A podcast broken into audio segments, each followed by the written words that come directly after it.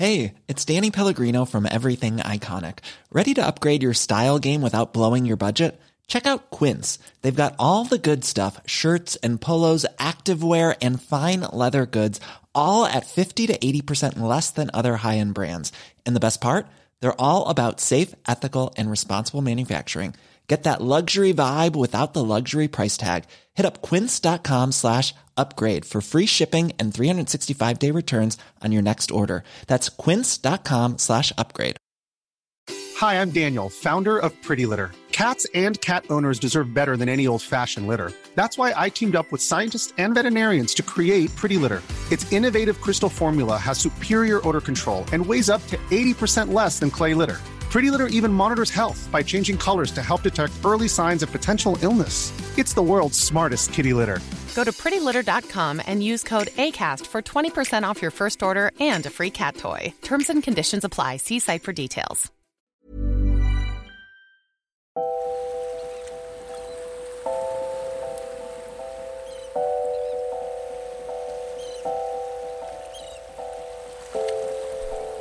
Women of the Seas. Récits d'aventure en mer, portraits de femmes au destin incroyable.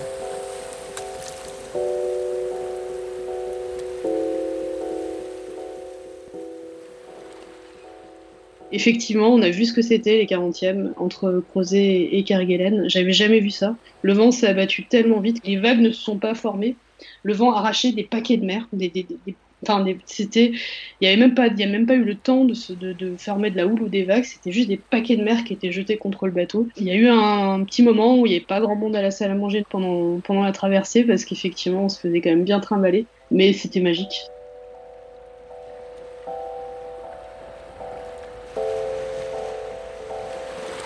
Caroline Britz, 40 ans, reporter embarqué sur le navire de ravitaillement des terres australes françaises, le Marion Dufresne.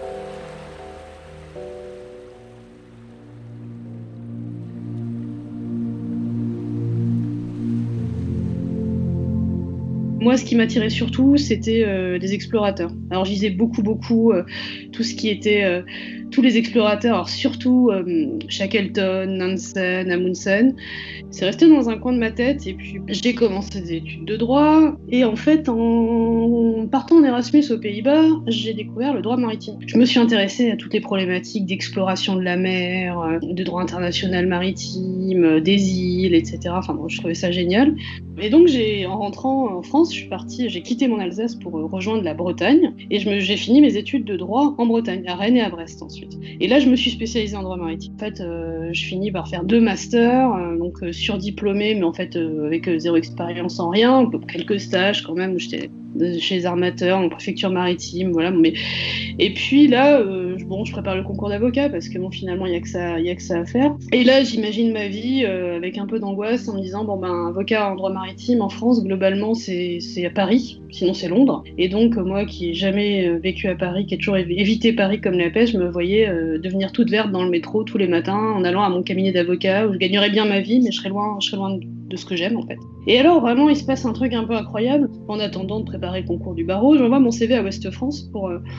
Euh, voilà, pour un job d'été. J'avais beaucoup de copains qui, euh, qui pigeaient, qui faisaient des petites piges pendant l'été, euh, qui allaient assister au match de foot le, dimanche et qui faisaient des petites piges, euh, voilà, enfin à 30, à, 30 euros. Et, je me dis, bah tiens, je pourrais faire ça. J'ai toujours aimé écrire. Hein. J'ai toujours été dans les journaux, au lycée, à la fac. Et on me dit, bah écoutez, voilà, on aura un stage pour vous à partir de la rentrée au Marin, qui est donc la filiale maritime de, de Ouest France journal spécialisé pour, pour le monde maritime. J'y vais, euh, je déboule dans une rédaction euh, de gens très spécialisés, qui étaient pour la plupart là depuis au moins 10 ans. Et je remplace un journaliste euh, qui était en poste là depuis 20 ans, qui était spécialisé dans la marine marchande. Et, et là, on me dit, bah voilà, tu, tu, vas, tu vas commencer à faire des papiers, etc. Je dis, mais attendez, parce que moi, en fait, je suis juriste, toutes les phrases que je sais faire, elles font 14 lignes, elles commencent par attendu que. Enfin, vous êtes sûr, quoi? En fait, ils avaient une idée dans la tête à l'époque, on préparait le procès de l'Erika. Ils se sont dit, bah tiens, pourquoi pas une juriste qui maîtrise un peu euh, ce langage-là. J'ai appris vraiment sur le, sur le tas. Hein. Ça a été euh, voilà, apprendre de passer d'une écriture euh, hyper, hyper juridique, donc hyper chiante, à une écriture de journaliste où il faut apprendre à dire l'essentiel dans la première phrase, il faut apprendre à, parler à tout le monde, et à pas jargonner, même si nous, on on a, en presse professionnelle, on peut un petit peu jargonner. Là, ils commencent à voir que ben, j'aime aller sur les bateaux parce que je leur dis mais attendez euh, si on veut parler aux marins il faut absolument aller sur les bateaux. Et on m'explique que bah euh, oui mais euh, bon avant mon prédécesseur c'était pas son truc. Je dis mais attendez mais moi je vais faire tous les bateaux. Moi je, j'ai aucune crédibilité si je parle à des marins et je sais pas ce que c'est. Et puis bon du coup on me proposait un CDD qui s'est transformé en CDI très vite et j'ai eu ma carte de presse au bout de 8 mois ce qui est un truc surréaliste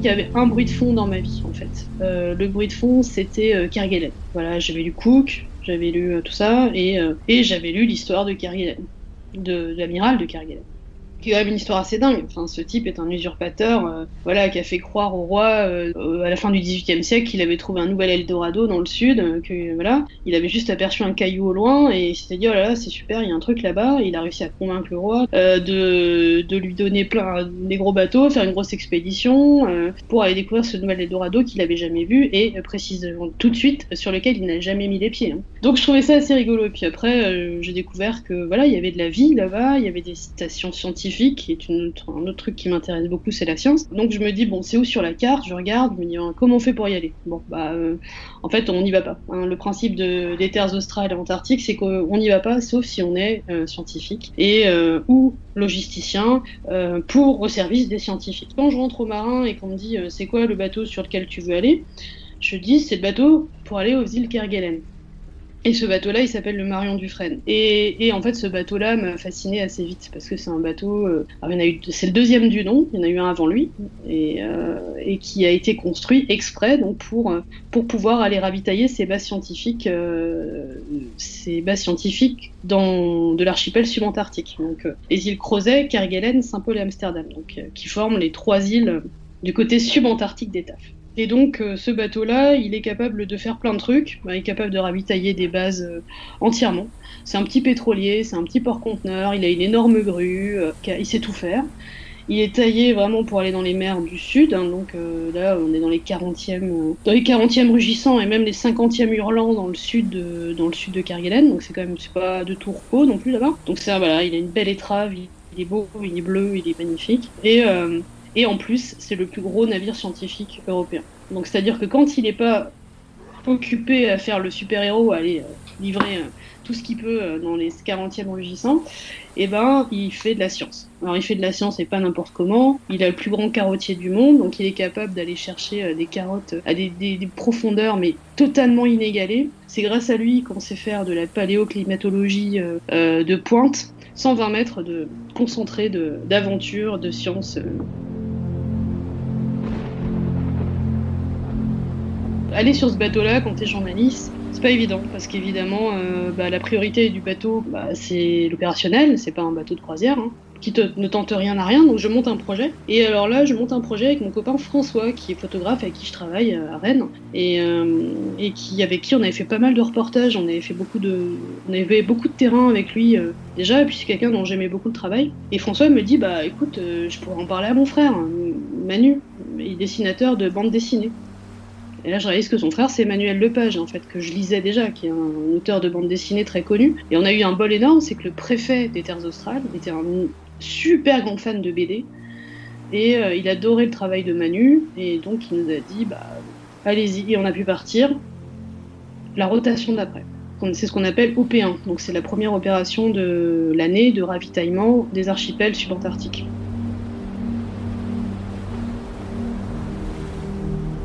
Mon obsession, ça a été d'embarquer. Et donc, euh, embarquer pour connaître, euh, pour connaître la réalité des bateaux, parce que c'est vraiment un monde qu'on peut pas connaître si on n'y a pas été. On peut pas connaître. Enfin, on peut pas parler à des marins si on n'a pas.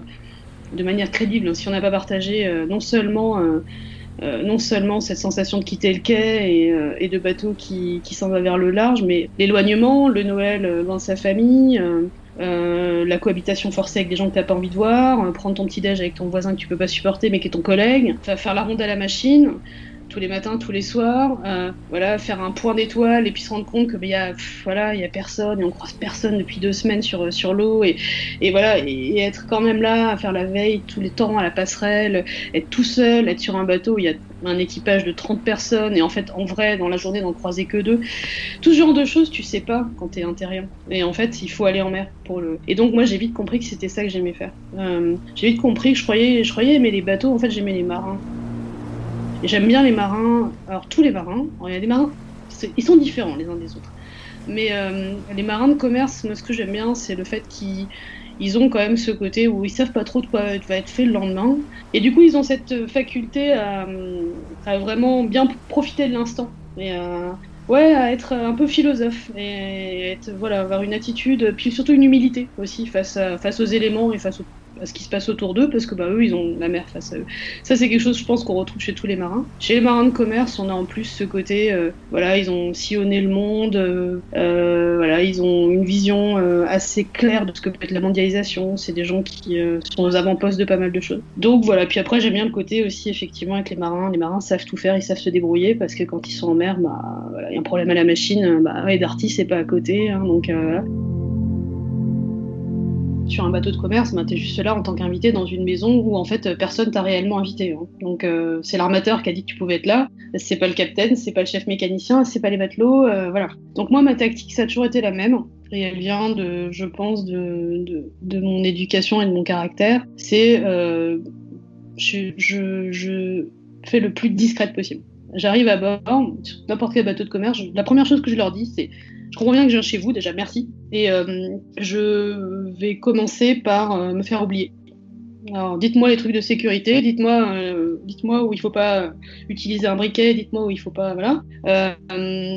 et puis, et puis à partir de là, je me mets à votre rythme. Et voilà, je vous poserai des questions quand vous en aurez le temps, l'envie. Et si vous en avez pas envie, et eh ben, je vous poserai pas de questions. T'as un rang d'observation parce que tu es la journaliste. Et parce que souvent, euh, et c'est bien normal, les gens ne font pas la différence entre un journaliste généraliste, qui fait ce sujet-là parmi d'autres, et un journaliste maritime dont c'est la vie. Et je peux pas leur en vouloir. Alors simplement, je me fais petite, je me fais discrète, j'ai pas de caméra. J'ai un énorme avantage. J'ai un appareil photo que je sors qu'au bout de 3-4 jours. Voilà, et que je mets bien en évidence pour leur montrer que je prends des photos. Et j'écoute. Et j'attends. Mais euh, la tactique la plus simple sur un, sur un bateau de commerce pour se faire euh, adopter immédiatement, c'est de demander à aller voir les machines. Tout de suite. Tu vas à la passerelle, le capitaine est là, il est bien obligé d'être là, il te reçoit. Alors des fois il a envie, des fois il n'a pas envie. Et tu lui dis, bah voilà, merci beaucoup capitaine. Euh, j'ai vu ma cabine, est-ce qu'il serait possible d'aller voir le PC machine? Parce que les mécaniciens vont être flattés parce que d'habitude personne ne s'intéresse à eux, et parce que les pontus, donc les officiers de pont, qui d'habitude sont, ceux qu'on voit en petit uniforme à la passerelle, sont intrigués parce qu'ils disent c'est quoi cette meuf qui préfère commencer par aller voir la machine plutôt que de nous interviewer nous à la passerelle alors qu'on a mis nos jolies chemises blanches. J'ai eu affaire au tout début de ma carrière à un petit peu d'a priori parce que j'étais une femme, c'est plus tout le cas en me disant euh, pourquoi ça t'intéresse les machines, euh, machin, etc. On va dire des gens d'une autre génération qui ne sont plus là maintenant. Maintenant, c'est absolument plus le cas. La marine marchande est sans doute un milieu qui peut progresser en termes de, en termes de d'égalité euh, des, sexes, mais mais il y a plus ces a priori que j'ai pu entendre parmi les très vieux bah, de l'ancienne génération. Mais il a fallu quand même le faire. Donc j'avais l'habitude d'aller au PC machine et de demander de demander la puissance des moteurs, mais aussi la course et l'alésage des pistons parce qu'il y a, a des cylindres parce qu'il y a un moment où faut que je leur explique que je suis journaliste spécialisé en fait. Et que non c'est pas la peine de me dire que là il y a un volant et que ah oui alors ça c'est la carte électronique. Non c'est une pédagogie à double sens. C'est-à-dire euh, je leur je leur dis que je me passionne pour ce qu'ils font que j'en ai déjà vu avant que voilà et que j'ai vraiment envie de connaître les spécificités de leur bateau de leur vie et eux mais que je le ferai à leur rythme. Et surtout surtout que tout ce qu'ils vont me dire eh ben, ils le liront avant leur armateur, ils, le liront avant leur service de com.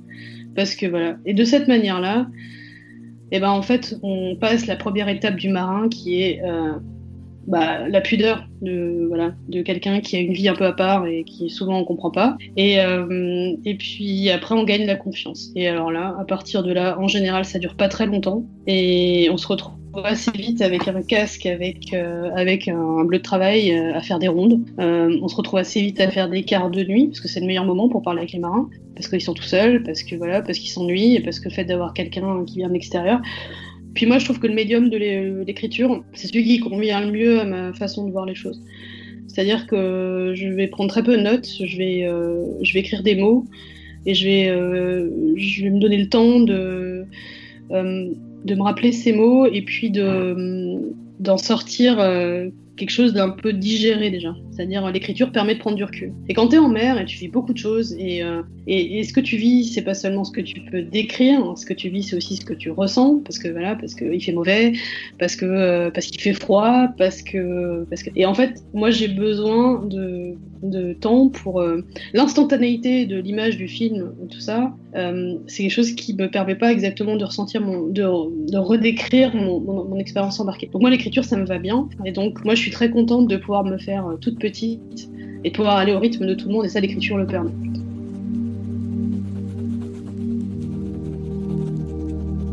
Donc, euh, je, vais, euh, je, vais prendre je vais écrire des bribes. Je fais un journal de bord par bribes.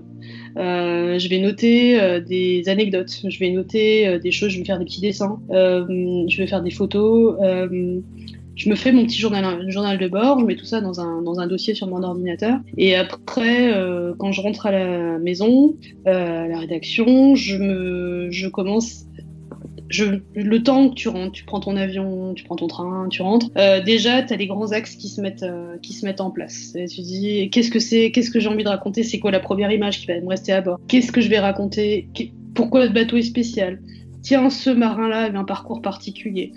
Tiens, euh, et, donc le plan commence à se dessiner un petit peu rapidement. Et après, moi, je documente beaucoup. Je suis quelqu'un d'assez scientifique dans mon approche des choses, donc je vais aller chercher, je vais renvoyer un mail à bord pour leur dire ah bah tiens, justement, vous m'aviez évoqué telle grue. Est-ce que vous pourriez me dire ce que vous avez fait Est-ce que vous avez des photos? Et je vais documenter, documenter, documenter jusqu'à avoir une grosse, un peu comme quand tu fais un travail universitaire, c'est parce que je viens de là. Hein. Et après, avec toute ma masse de documents, mais aussi, surtout, parallèlement, mon ressenti et, le truc qui grandit et les souvenirs qui se, qui se, qui se, qui se posent de plus en plus, et ben en fait, je, je définis un plan.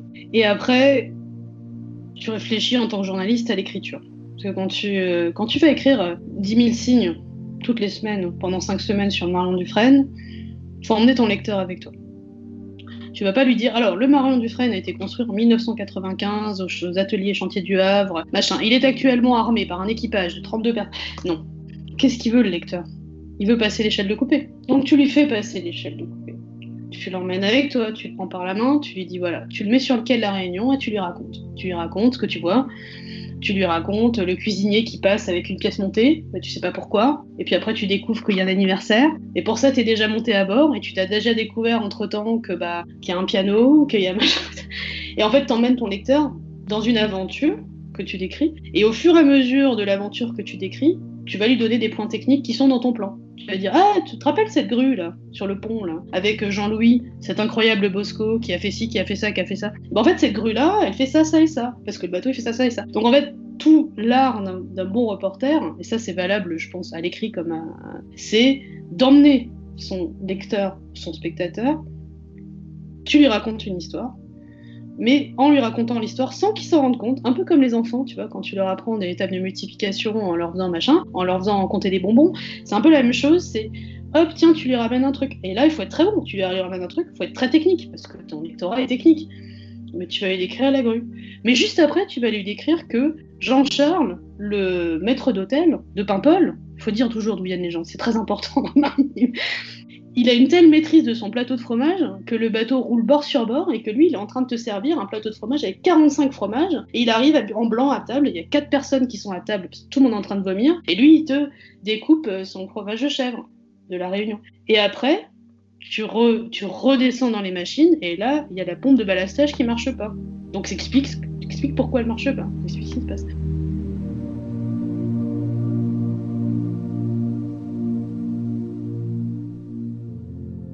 Spéciale, une émission de reportage et de documents du journal parlé. Voyage aux îles Kerguelen, un documentaire réalisé par Jacques Carion. Aujourd'hui, port en français. Le 12 février 1772, le chevalier Yves de Kerguelen découvrait l'archipel auquel il a laissé son nom. À peu près grande comme la Corse, les Kerguelen sont comprises entre le 48e et le 50e degré de latitude sud et débordent le 70e degré de longitude est. Elles appartiennent aux terres australes et antarctiques françaises. Port-au-Français, la capitale, centre scientifique de l'océan Indien, est située à 3420 km de Madagascar et à 4250 km de l'Australie. 2160 km les séparent du continent antarctique et 12 540 km de Paris. Depuis 10 ans, une mission permanente est installée à Port-au-Français et les hommes de l'expédition sont relevés tous les 18 mois. La base est constituée par des bâtiments dotés du confort moderne et réunit 10 sections scientifiques.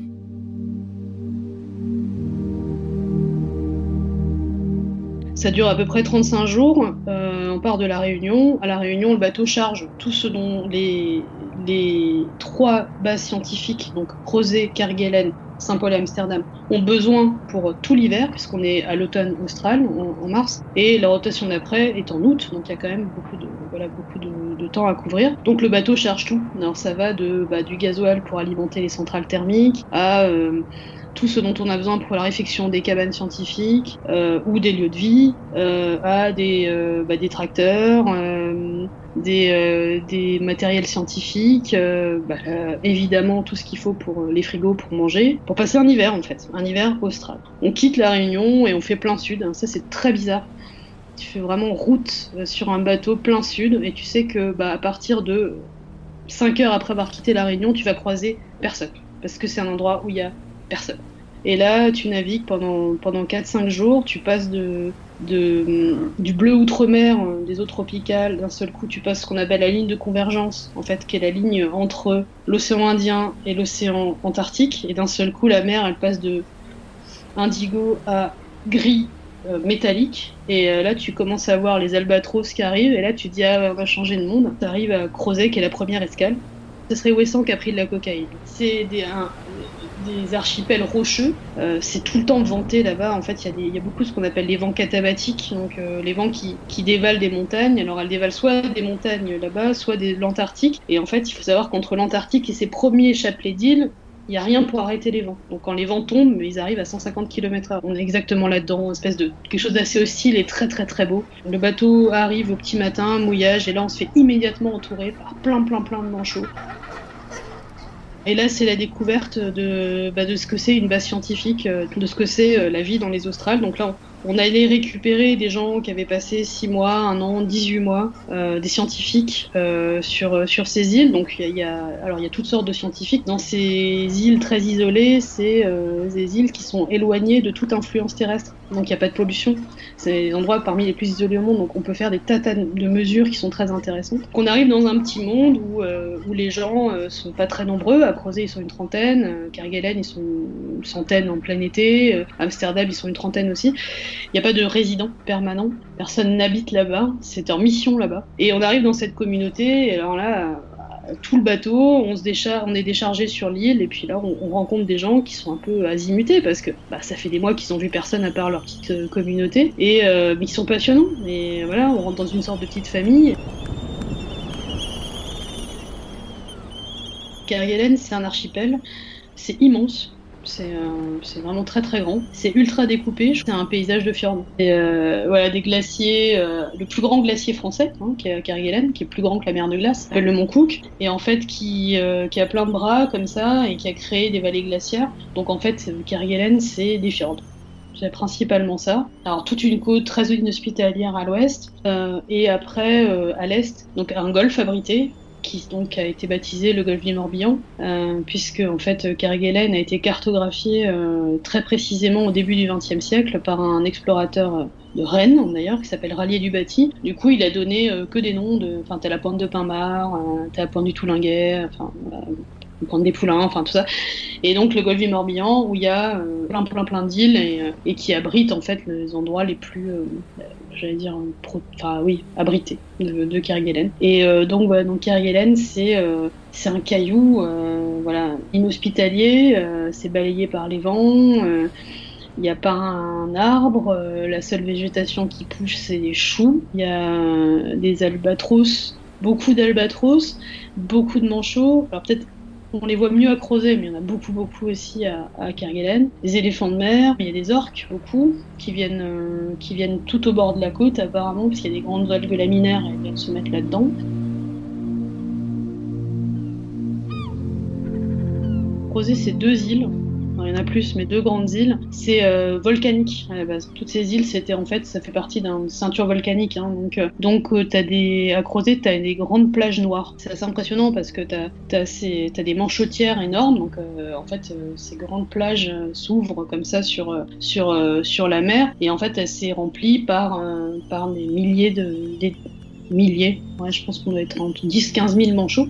Donc euh, Crozet, c'est ça qui est impressionnant, c'est que euh, c'est un petit caillou, hein, c'est pas, pas très grand, hein, c'est, euh, pas combien ça va faire, mais vraiment pas très grand. T'as, un plateau en haut avec la base posée là-dessus, avec des maisons de toutes les couleurs, hein, ça fait un peu euh, genre ambiance, ambiance village de tôle quoi. Puis après quand tu descends, t'as des grandes grandes plages avec des traits, enfin des manchotières, et donc des plages noires. Alors où t'as encore des restes de, de la présence des capitaines baleiniers parce qu'au 19e siècle, en fait, euh, tu avais les capitaines Nantucket, là, aux États-Unis, qui allaient chasser, en fait, les, phoques et les éléphants de mer pour la, et les baleines pour la graisse, qui, mettaient, qui servaient de, de combustible. Et donc, en fait, il y a encore des cabanes, etc. Et donc, ça, à creuser, tu t'en vois encore quelques-unes.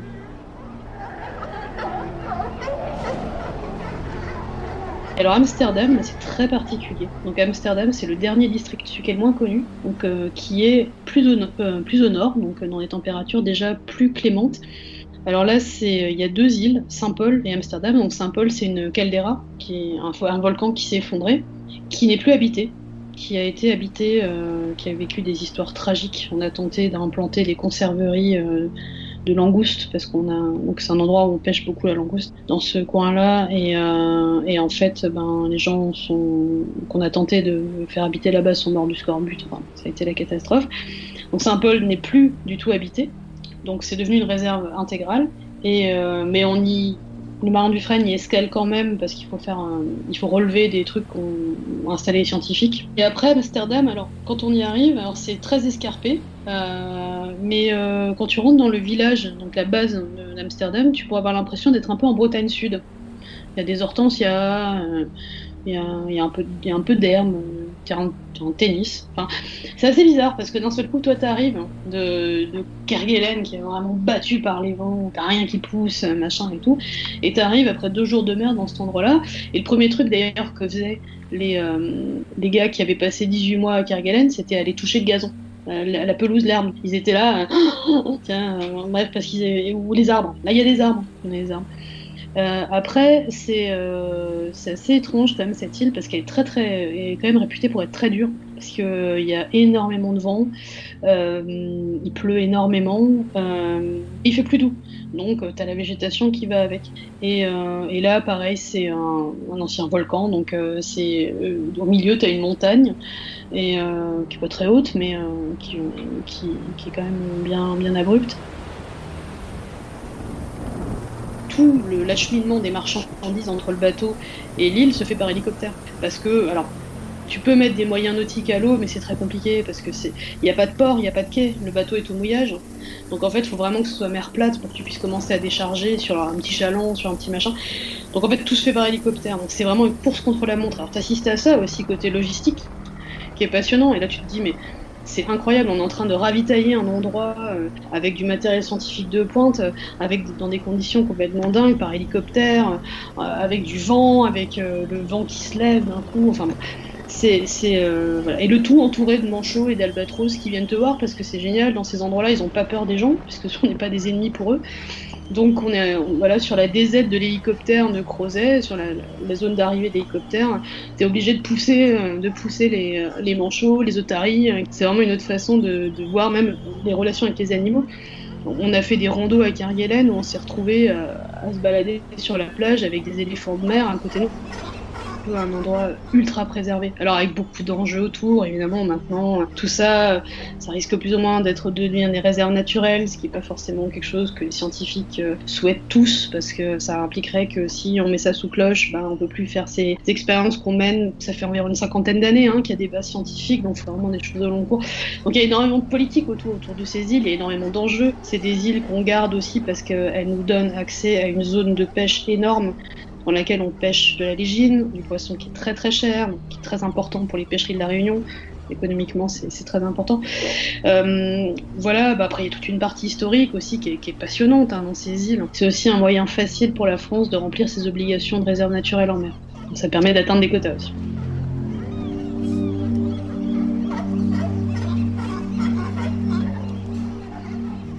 Alors moi en fait j'étais partie avec plusieurs, euh, plusieurs missions. Alors euh, on avait euh, on écrivait un blog qui était, qui était alimenté à chaque escale, parce qu'à l'époque, on pouvait réellement pas transmettre du bateau. C'était, la préhistoire du satellite, hein, en 2010 donc.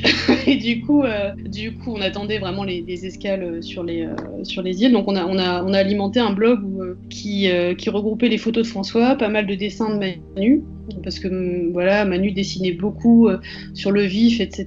Il a, il a, dû apprendre à dessiner en mer et ça a été un peu douloureux, mais il a fait un, fait un boulot de dingue génial. Et, et puis moi, je racontais des histoires donc sur ce blog.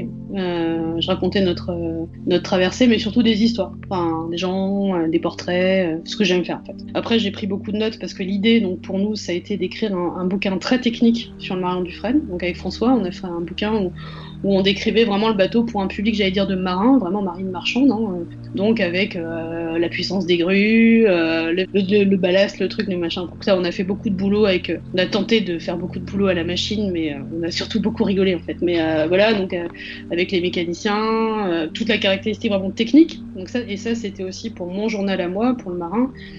En fait, je savais qu'il fallait que j'écrive 5, j'écris 5 fois 4 pages de reportage, donc qui mêlait un petit peu le côté euh, le côté aventure, quand même, le côté découverte de ces îles que, que les gens ne connaissent pas forcément très très bien, avec le côté vraiment axé sur le bateau, euh, euh, voilà, euh, les performances techniques du bateau, parce que c'est quand même, pour les marins de commerce, c'est un bateau qui correspond à rien, c'est un peu un ovni, quoi. Hein. c'est un bateau qui sait tout faire. Hein. Et il est en fait l'héritier d'une longue tradition de, bateaux qui, qui allaient dans, cette, dans ces endroits-là et qui sont issus en fait d'une vieille compagnie maritime française, qui s'appelle la Messagerie Maritime, qui armait tous les bateaux qui allaient bah, partout. Et euh, en particulier euh, vers Kerguelen, où on a commencé à aller dans les années 50. Ils avaient un très vieux bateau qui s'appelait Gallieni, et ça c'était un bateau, vraiment un cargo. Euh, qui avant faisait des qui avant été sur la, la, transatlantique.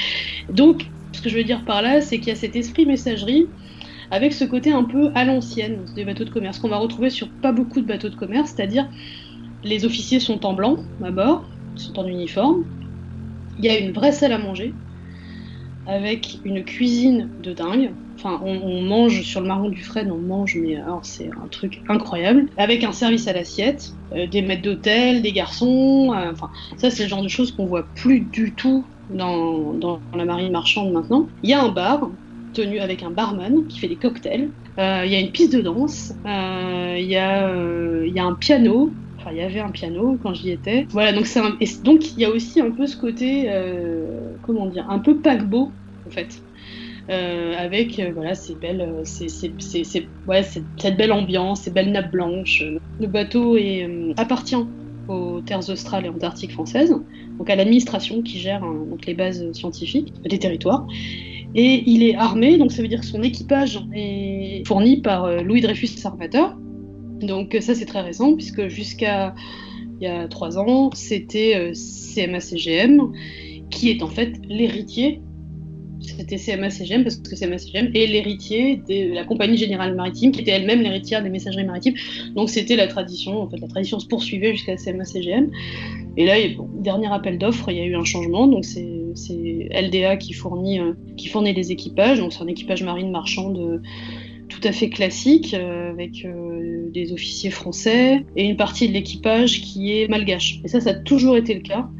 Depuis euh, le Gallieni, donc depuis vraiment qu'on envoie des bateaux sur les îles australes, il y a, y a une partie de l'équipage qui est malgache.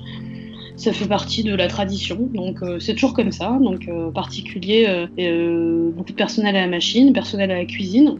C'est dingue l'histoire des Malgaches à bord du, à du Marion Dufresne. Ils viennent du même village depuis 50 ans. C'est complètement fou, quoi. Donc ils racontaient les histoires euh, de leur grand-père, qui était enfin, un grand-père, un oncle, qui était déjà sur le, premier Marion Dufresne, ou parfois même sur le Gallieni, quoi, enfin celui d'avant. Et donc voilà, donc en tout, je pense que l'équipage, il y aura une 35 personnes, je pense, un petit peu plus que ce qu'il y aurait sur un bateau de commerce normal, parce qu'il y a des passagers. Et donc voilà, donc on peut, le bateau peut accueillir une centaine de passagers, 110 je crois. Donc qui sont principalement soit des scientifiques quand il est en mission scientifique, soit euh, des personnes qui vont ou qui reviennent des îles australes, donc des scientifiques ou des euh, charpentiers, cuisiniers, logisticiens, euh, voilà tous les gens qui servent à faire fonctionner ces bases en fait. Donc le bateau les amène et les ramène. Donc pour ça, à bord, il y a, oui, effectivement, il y a deux ponts de cabines individuelles et puis le reste c'est des cabines de deux ou trois. Euh, tout en bas, c'est des cabines labo pour les scientifiques où ils peuvent, euh, ils, ont même un peu de, matériel scientifique dans leur cabine doivent, euh, pour, ils peuvent les utiliser comme ça. Donc voilà, c'est pas là les cabines, c'est pas ambiance paquebot, hein, c'est ambiance voilà, ambiance fonctionnelle, on va dire. C'est pas même les cabines individuelles, hein, c'est très c'est un confort voilà, qui est très très bien. En rentrant après voilà, j'ai je suis allée rencontrer l'architecte naval qui avait dessiné le bateau, qui avait aussi dessiné celui d'avant, le premier Marion Dufresne. J'ai rencontré beaucoup, beaucoup d'anciens navigants. C'est ce qui m'a permis d'écrire le bouquin. Emmanuel, donc a écrit, euh, Emmanuel a écrit euh, Voyage aux îles de la désolation, qui est, paru chez Futuropolis, et qui est devenu. Euh, alors, son éditeur, avant qu'on parte, nous avait dit que ça intéressera personne, et ça a été la meilleure vente de BD pendant, je sais plus combien de semaines à la Fnac.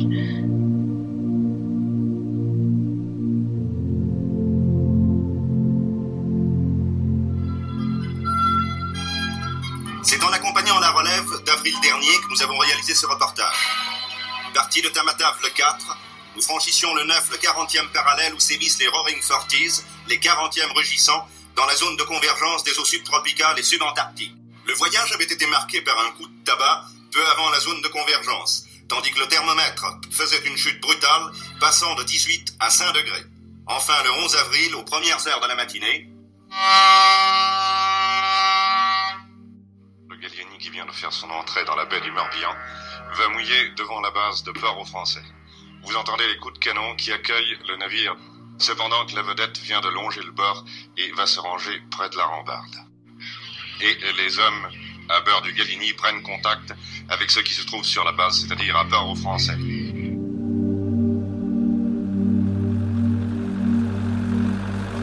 à la machine, en fait, il y, a une tradition dans la marine marchande, je sais euh, sais pas trop si j'ai le droit d'en parler, mais je vais en parler quand même. Il y a un truc qui s'appelle la messe. Alors, ça se pratiquait beaucoup, euh, je sais pas si ça se pratique encore autant.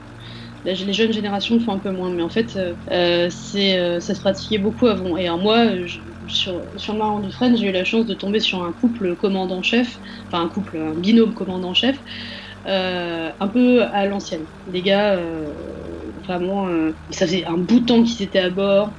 C'était des bébés CGM, donc euh, les gars ils ont toujours navigué à Transat, euh, enfin ils ont fait des trucs incroyables et tout. Et ça faisait un bout de temps qu'ils étaient sur le marin du fret et ils étaient conviviaux.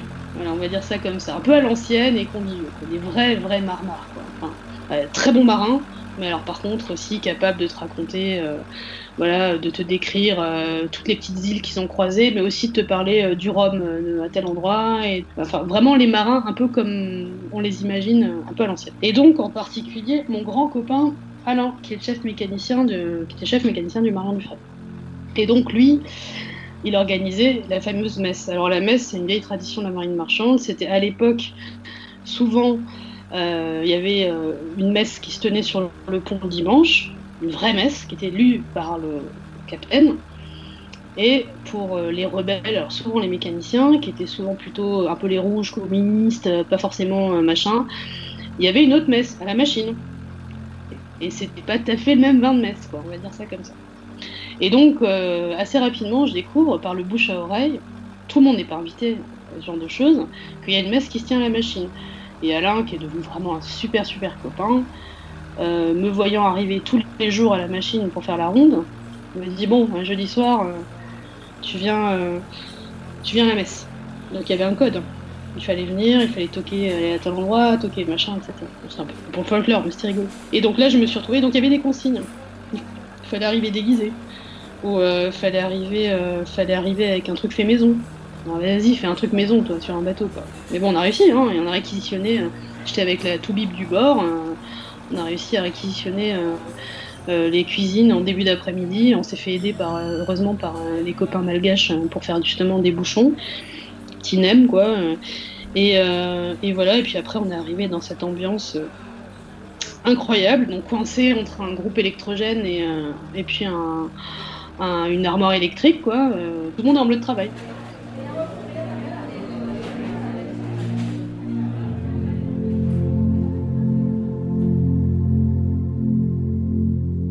Moi, j'ai un rapport à la mer qui est plutôt euh, lié euh, aux gens qui sont dessus, euh, à ce qu'on y fait. Moi, j'aime bien les gens de mer.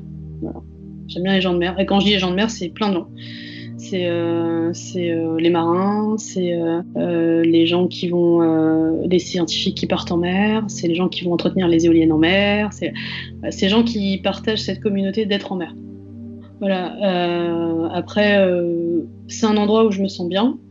Je touche du, je bois, mais j'ai jamais, jamais eu le mal de mer de ma vie. Donc, euh, je pense que je suis designée pour être en mer. Euh, mais euh, donc, je m'y sens bien. Je m'y sens vraiment bien. Après, voilà, je, je sais pas si je faisais pas ce métier, je pense que je, je pense que j'aurais pas forcément le même rapport. Ça serait peut-être comme beaucoup de gens, un rapport de ah c'est joli, euh, on, la regarde au loin, mais j'ai pas un rapport aussi euh, romantique et, et que je peux constater chez beaucoup de gens. J'ai pas un besoin de mer. Euh, j'ai un besoin d'aller en mer pour rencontrer des gens. Je crois que c'est plutôt ça.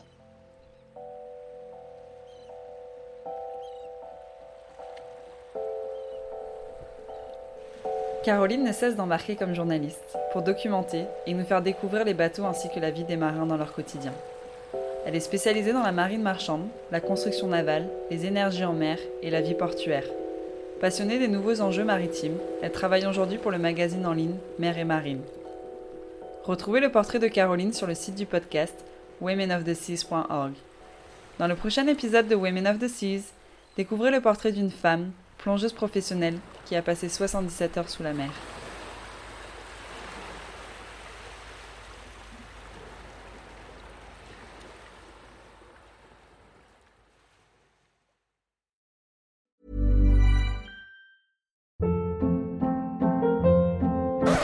Up. What was that? Boring. No flavor. That was as bad as those leftovers you ate all week. Kiki Palmer here, and it's time to say hello to something fresh and guilt-free. Hello Fresh. Jazz up dinner with pecan-crusted chicken or garlic butter shrimp scampi. Now that's music to my mouth. Hello Fresh. Let's get this dinner party started. Discover all the delicious possibilities at hellofresh.com.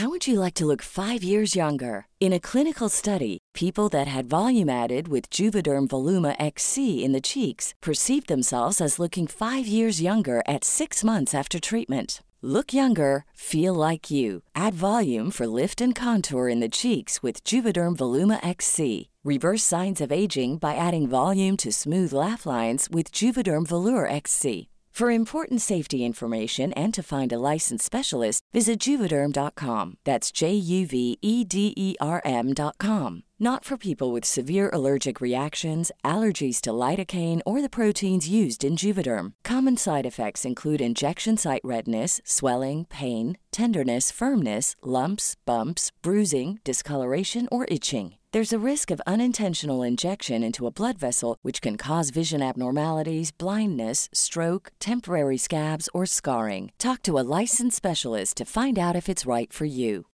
When you make decisions for your company, you look for the no brainers. And if you have a lot of mailing to do, stamps.com is the ultimate no brainer. It streamlines your processes to make your business more efficient, which makes you less busy. Mail checks, invoices, legal documents, and everything you need to keep your business running with stamps.com. Seamlessly connect with every major marketplace and shopping cart. Schedule package pickups and see your cheapest and fastest shipping options from different carriers with rates up to 89% off USPS and UPS rates. And with the Stamps.com mobile app, you can take care of mailing and shipping wherever you are. Make the same no-brainer decision as over 1 million other businesses with Stamps.com. Sign up with Code PROGRAM for a four-week trial, plus free postage and a free digital scale. No long-term commitments or contracts. That's Stamps.com. Code PROGRAM.